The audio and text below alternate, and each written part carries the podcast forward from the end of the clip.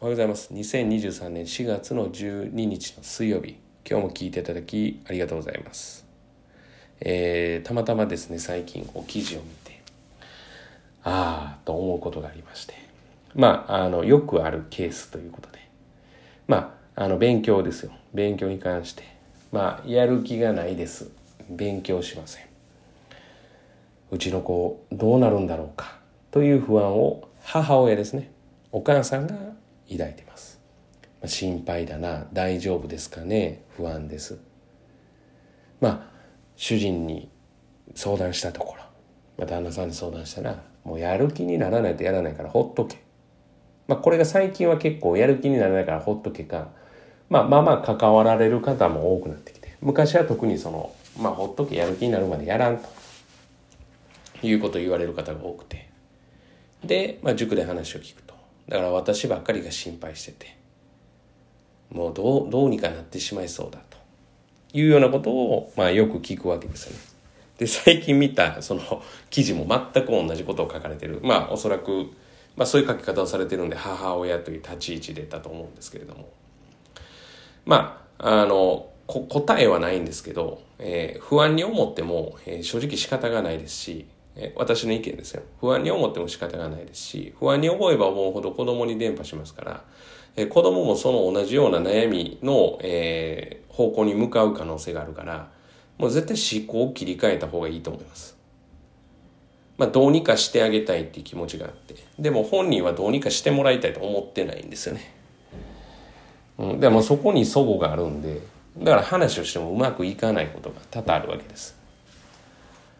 じゃあどうしたらいいんですかって。まあ一番待つことですよね。やっぱやる気になるまで待つ。やる気になるまで待つって。いつになったらやる気になるんですかって。いや知らないですって。まあ、当然それを目標にやってますけどそんなことが、えー、っとはっきりと、え、いついつだっていうことが明言できるような、えー、例えば人だったらこれ人間じゃないんでそこに逆に言ったら興味をそそるというか面白さがあるし人それぞれの違いがあるわけですよね。でももっと言ったらその要は不安って何の不安なんですかっていう、うん、な何の不安なのかって考えた時に例えばいい大学に行かせたいっていう、まあ、これ私よく話してるんですけど親のエゴとしての不安なんだったらそれは伝わらないですよ。はい。それが少しでもあれば伝わらないです、そんな。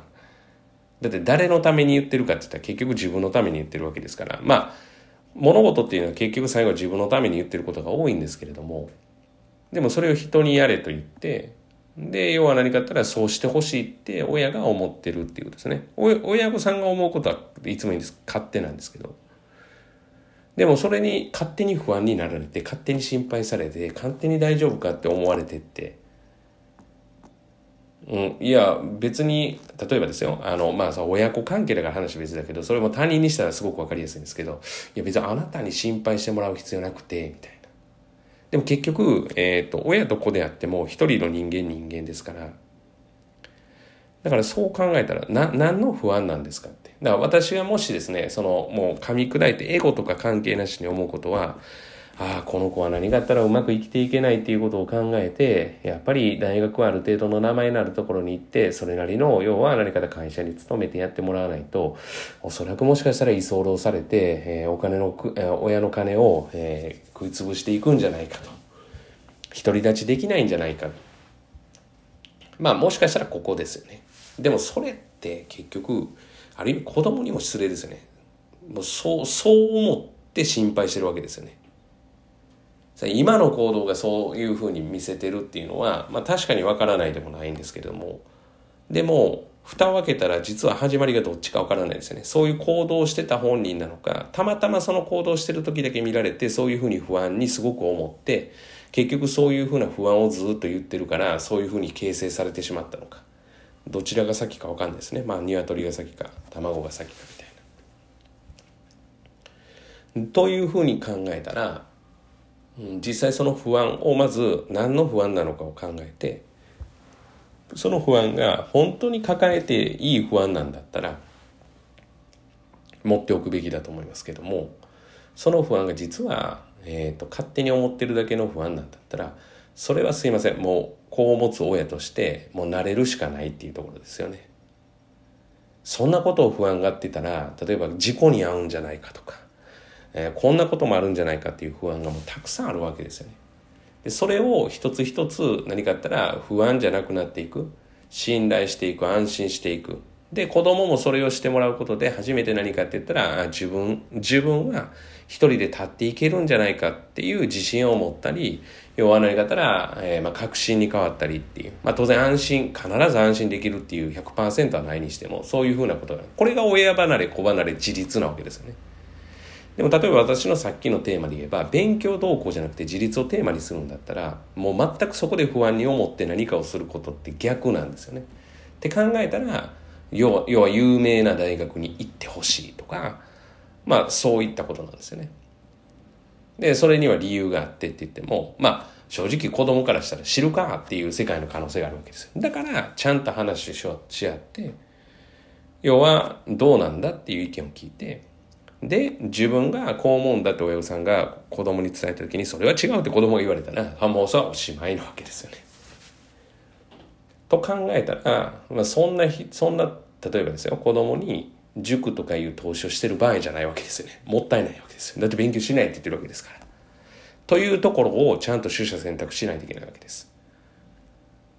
だからとりあえず会話しといてできるようにしたい本当にそうしたいの？